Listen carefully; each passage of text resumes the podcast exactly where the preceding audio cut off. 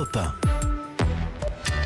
Et tout de suite, enquête de science avec notre ami le journaliste scientifique et très vulgarisateur Alain Sirou que je salue. Alain, bonjour. Bonjour Bernard, bonjour à tous. Ah, voilà une question qui est intéressante. Existe-t-il un lien entre la possession d'une voiture de grosse cylindrée et des comportements irrespectueux? Eh bien, des scientifiques ont essayé euh, de modéliser la question en quelque sorte. Bon, ils ont déjà beaucoup exploré le sujet des incivilités routières, mais un prof de l'école finnoise de sciences sociales à Helsinki vient de publier un article de recherche très sérieux intitulé, alors c'est pas une injure en l'occurrence, c'est vraiment traduit du finnois, il n'y a pas que des connards qui conduisent des Mercedes. Ouais. Expliquez-nous.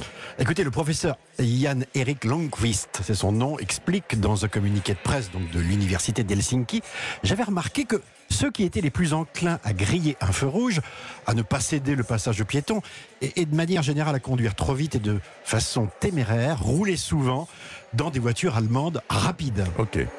C'est-à-dire dans des Mercedes, des Audi Des euh, BMW. ou des BMW. Et il a voulu savoir si cette intuition correspondait à la réalité. Il a donc interrogé plus de 2000 automobilistes finlandais en s'intéressant à leurs revenus, à leurs habitudes de consommation, à leur véhicule bien sûr, mais aussi à leurs traits de personnalité. Est-ce qu'ils sont extravertis, agréables?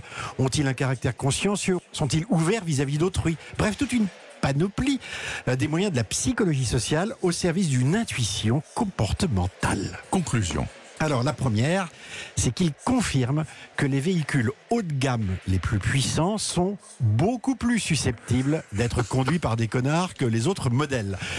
Et il utilise à dessein le mot connard, hein, asshole dans, le, Asshole. dans la langue de, de Boris Johnson, pour qualifier le comportement de ces conducteurs qui enfreignent les règles de circulation plus fréquemment que les autres.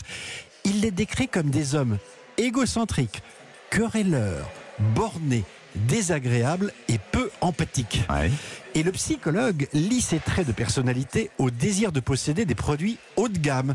Ce sont les mêmes raisons qui expliquent pourquoi ces personnes enfreignent les lois et les règles de la circulation plus fréquemment que d'autres, avec un sentiment d'impunité chez des gens qui se considèrent souvent comme supérieurs et souhaitent le montrer aux autres. Mais il n'y a pas que ce genre d'individus qui conduisent des voitures allemandes de haut de gamme et hors de prix. Non, non, non. Et ça, c'est la partie la plus intéressante de l'étude. hein. Il montre aussi deux choses. La première, c'est que la corrélation entre personnalité antipathique et voiture haut de gamme n'existe que chez les hommes et pas chez les femmes. Ouais. Et, et les auteurs pensent que la voiture n'a pas le même statut de marqueur social pour la junte féminine. Ensuite, et ça c'est plus inattendu, c'est que les personnes qu'ils qualifient de consciencieuses, c'est-à-dire respectables, fiables, bien organisées et professionnellement performantes, sont aussi attirées par ce type de voiture. Et là, pour les hommes comme pour les femmes, eh bien c'est pareil. Le, le lien, expliquent les, les chercheurs, s'explique probablement par l'importance que ces personnes attachent à la qualité. En conduisant une voiture fiable, euh, ces personnes envoient le message qu'elles le sont aussi. Alors, vous vous avouerez, Bernard, que euh, c'est une étude géniale. Il, il faudrait inviter maintenant ce, ce chercheur à Paris pour voir, euh, au milieu des trottinettes, des vélos, etc., comment il qualifie les champs de bataille que sont devenus nos carrefours. De véritables champs de bataille, c'est vrai. Merci beaucoup Alain Sirou, excellente chronique.